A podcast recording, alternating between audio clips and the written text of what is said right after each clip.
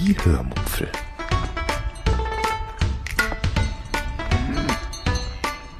Aus dem Tagebuch einer Allgäuerin.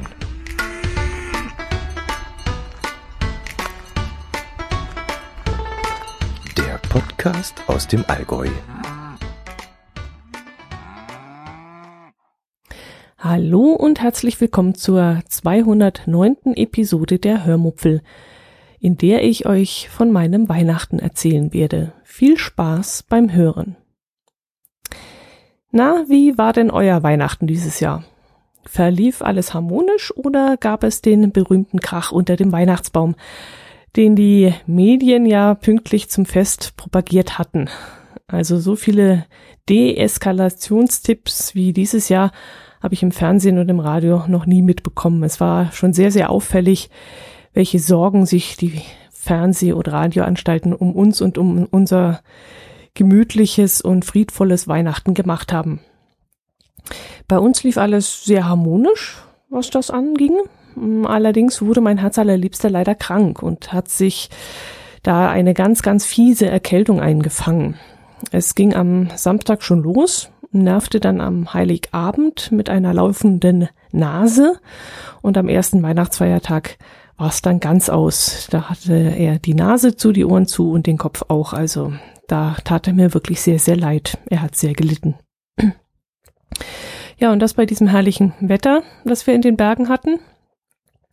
Temperaturen um den Gefrierpunkt ungefähr bei uns und bei uns hier vor der Tür sogar noch so einen halben Meter Schnee. Ja, da kann man nichts gegen machen. Ähm, so haben wir dann aufgrund der Erkältung wirklich sehr ruhige und äh, ja angenehme Tage verlebt. Ähm, ich konnte wieder mal ausgiebig lesen und dabei den Plätzleteller leer mampfen, ganz genussvoll. Ich habe mich seitdem sicherheitshalber noch nicht wieder auf die Waage gestellt. Ähm, wir hatten nämlich äh, in einer Bäckerei ein paar Tüten Leible gekauft, weil ich dieses Jahr nicht gebacken habe. Und das war dann auch ziemlich in Ordnung für uns. Wir essen vor, in den Vorweihnachtszeit ja so viel Lebkuchen und, und anderes Gedöns auf den Weihnachtsmärkten. Da lohnt es sich dann für uns gar nicht, uns die Arbeit mit dem Backen zu machen.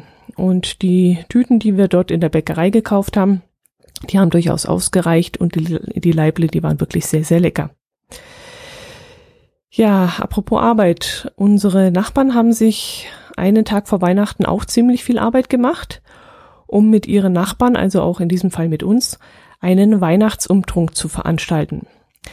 Dazu haben sie sich einen Eintopfofen gekauft, der mit Holz befeuert wird und auf dem man dann einen großen Kessel stellen kann.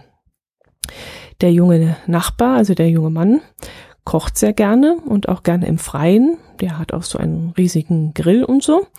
Und da haben die beiden den Grill und den Ofen und noch zusätzlich eine Feuerschale auf die Straße gestellt und dann ein kleines Straßenfest veranstaltet.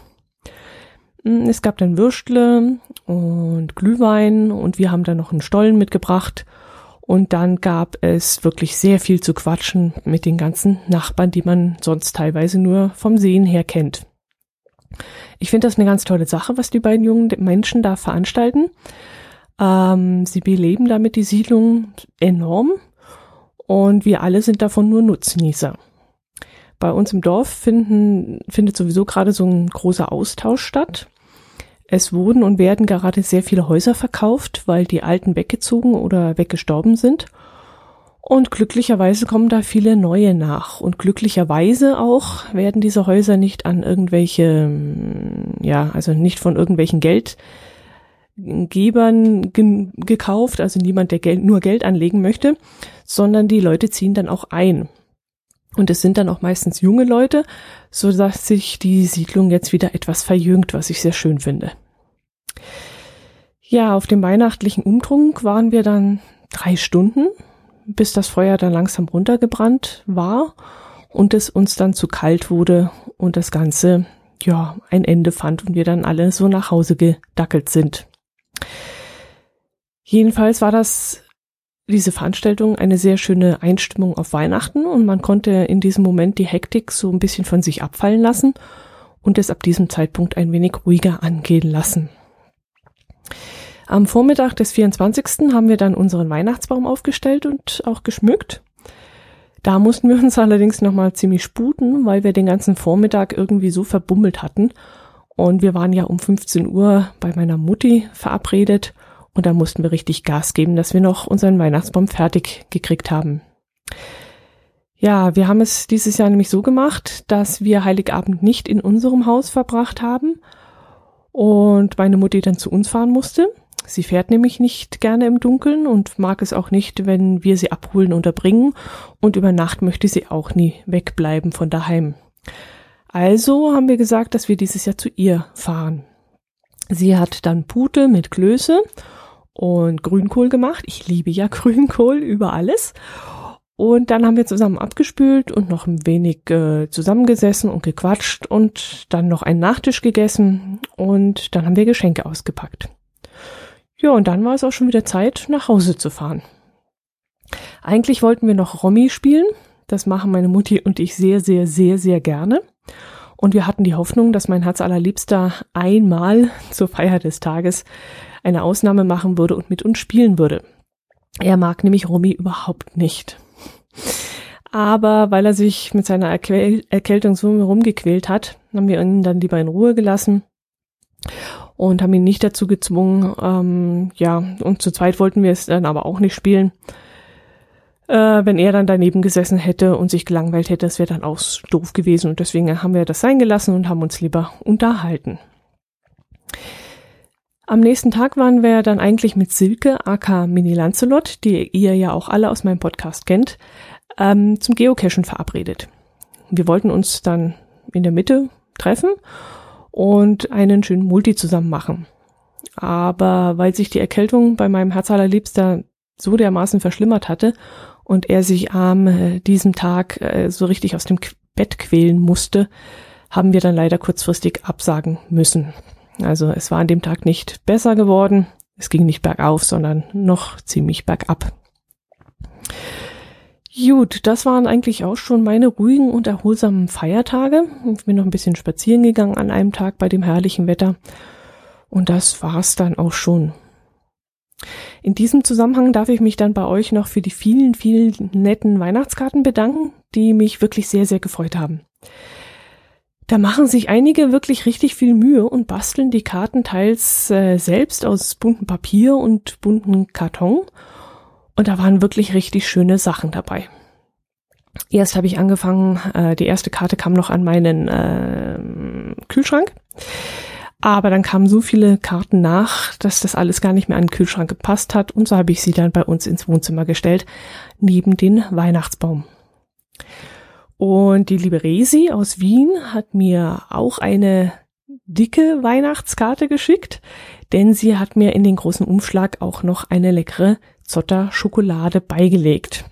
Sie selbst hat dazu geschrieben, dass sie auch ein großer Fan von Zotter ist und ähm, sie hofft, da meine Geschmacksrichtung getroffen zu haben. Und mit der Geschmacksrichtung Kaffee hat sie das auch wirklich getan, denn das mag ich ja wirklich sehr, sehr gerne. Eigentlich wollte ich die Tafel am 23. Dezember, also einen Tag vor Weihnachten, noch mit auf die Arbeit nehmen, weil ich nachmittags noch alleine Dienst hatte und ich mir diese Leckerei als kleinen Trost gönnen wollte. Aber dann hatte ich sie zwar mitgenommen, aber weil ich noch so viel Stress an diesem Nachmittag hatte äh, und noch so viel zu tun hatte im Büro, war mir die Schokolade dann einfach zu schade. So etwas Leckeres genieße ich dann doch lieber in aller Ruhe. Und da habe ich sie dann wieder mit nach Hause genommen und jetzt liegt sie neben dem Weihnachtsbaum. Und irgendwann dieser Tage oder nächstes Wochenende werde ich sie dann genießen. Liebe Rese, vielen, vielen, vielen lieben Dank für diese tolle Überraschung. Ich habe mich wirklich sehr, sehr darüber gefreut und ich hatte dir das ja auch schon geschrieben, aber äh, jetzt möchte ich es dir nochmal persönlich sagen gefreut oder sagen wir mal gewundert, ja, gewundert ist glaube ich das bessere Wort, gewundert habe ich mich über einen Blumengruß, der mich vor Weihnachten noch erreicht hat. Ich bekam eine Nachricht auf mein Handy, dass ich ein Paket bekommen sollte. Der Absender war mir erstmal unbekannt, aber als ich dann gegoogelt habe, stellte sich heraus, dass es sich dabei um eine Blumenfirma handelt. Okay, ich sollte also Blumen zugeschickt bekommen. Mm, ich wusste nicht von wem und dachte mir, dass da sicherlich ein Kärtchen beiliegen würde und ich es schon noch erfahren würde. Als das Paket dann schließlich kam, musste ich dann allerdings auf den ersten Blick, von wem die Blumen geschickt worden waren. Denn die Verpackung war hellblau, durch und durch hellblau. Und ein Schiff war darauf zu sehen und das Logo der Firma TUI.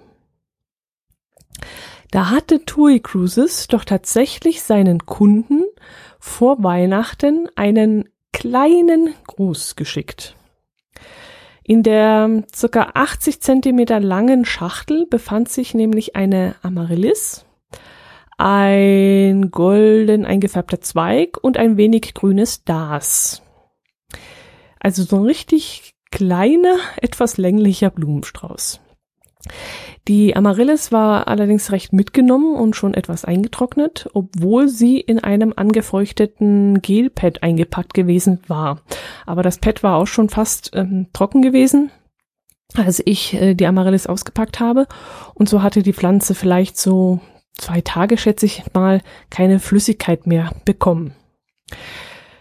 Aber die Blume hat sich dann erstaunlicherweise wieder erholt und hat ihre Blüte dann tatsächlich noch entfaltet zu voller Pracht. Zwar waren die Blütenblätter schon etwas, hm, ja sagen wir mal, schrumpelig, aber in ihrer unperfekten Schönheit gefiel sie mir in diesem Moment noch viel, viel, viel, viel besser als jede andere Pflanze, die bei mir frisch angekommen wäre. Das klingt jetzt vielleicht ein bisschen doof, aber ich hatte in dem Moment das Gefühl, dass sie eine richtige Kämpferin ist und es doch immerhin bis zu mir durchgestanden hat, um dann nochmal so richtig zu erblühen. Und da werde ich ja wirklich den Teufel tun und mich da über so ein paar schrumpelige Blüten beschweren.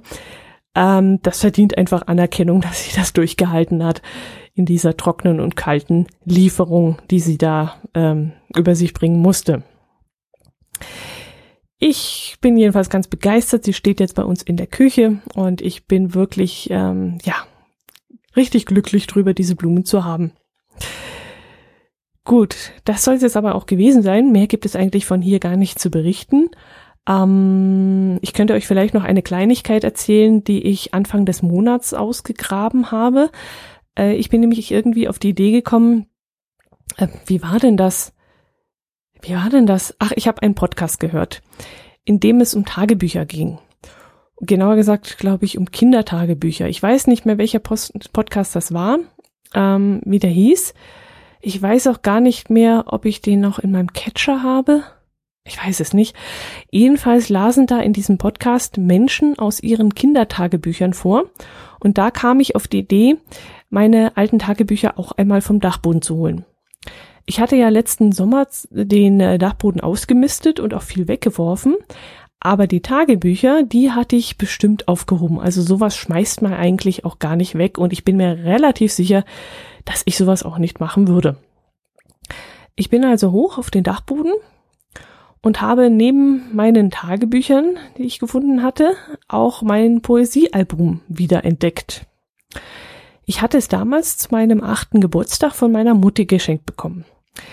Es war nicht besonders schön. Meine Freundinnen hatten da wesentlich schönere Poesiealben, wenn ich mich da richtig erinnere. Aber es erfüllte eben seinen Zweck. Vielleicht könnt ihr euch ja auch noch daran erinnern, wie das bei euch so war. Früher gab es ja Poesiealben, in das man nur leere Seiten vorfand, auf die man dann ein Gedicht geschrieben hat, das man irgendwoher abgeschrieben hatte. Und es gab auch Poesiealben, in denen Zeilen und Fragen vorgegeben waren. Zum Beispiel, ja, so nach dem Namen, nach der Augenfarbe, Lieblingskünstler, Lieblingssong, äh, Lieblingsessen, Lieblingsfernsehserie und so ein Zeug. Ich hatte allerdings eines, in das man Gedichte schreiben sollte. Und ich dachte mir, ich werde jetzt zum Abschluss dieser Folge einfach mal einen solchen Sinnspruch oder so ein Gedicht vorlesen ähm, Namen und Daten werde ich natürlich abändern, das ist dann einfach zu persönlich. Aber ihr werdet sicherlich das eine oder andere Gedicht auch noch kennen und eines davon möchte ich euch jetzt noch vorlesen. Gut. Auf der ersten Seite hatte meine Mutter dann noch in schönster Schrift geschrieben, wer in dieses Album schreibt, die bitte ich um Sauberkeit und dann meinen Namen und den Ort und das, äh, nicht den Ort, den, ähm, na, den Monat und das Jahr. So, und dann gleich auf der ersten Seite hatte meine Mutter auf der linken Seite ein paar Blümchen hineingeklebt, so selbstklebende Bilder waren das, die man kurz anfeuchten musste mit Wasser und dann hat man sie auf die Seite aufgetragen und dann haben sie geklebt. Und auf der rechten Seite stand Handeln, handeln, das ist es, wozu wir da sind. Fichte. Diese Worte möchte ich dir, deine Mama, nahelegen. Denn Wünsche können nur durch Arbeit Wirklichkeit werden. In Liebe, Mama. Datum. Ja, und mit diesen Worten möchte ich mich bei euch diese Woche verabschieden. Ich wünsche euch einen fantastischen und gesunden Rutsch. Passt auf, dass euch nichts passiert ins neue Jahr. Und ich wünsche euch ein gesundes, friedvolles, glückliches 2018. Und ich hoffe, ich höre von euch im neuen Jahr. Ich sehe euch vielleicht mal und ähm, vielleicht kommt auch wieder der eine oder andere Kommentar, aber gut, da möchte ich heute nicht betteln. Ich wünsche euch einfach von Herzen alles, alles Gute für 2018. Und wenn es mal nicht so läuft, dann Kopf hoch. Es kommen auch wieder bessere Zeiten. Macht es gut, bis zum nächsten Mal. Servus.